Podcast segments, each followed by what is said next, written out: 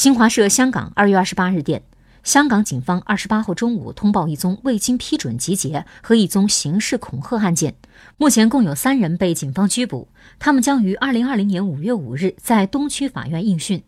据了解，被拘捕的三人为叛国乱港四人帮之一的黎智英，以及反中乱港分子李卓人、杨森。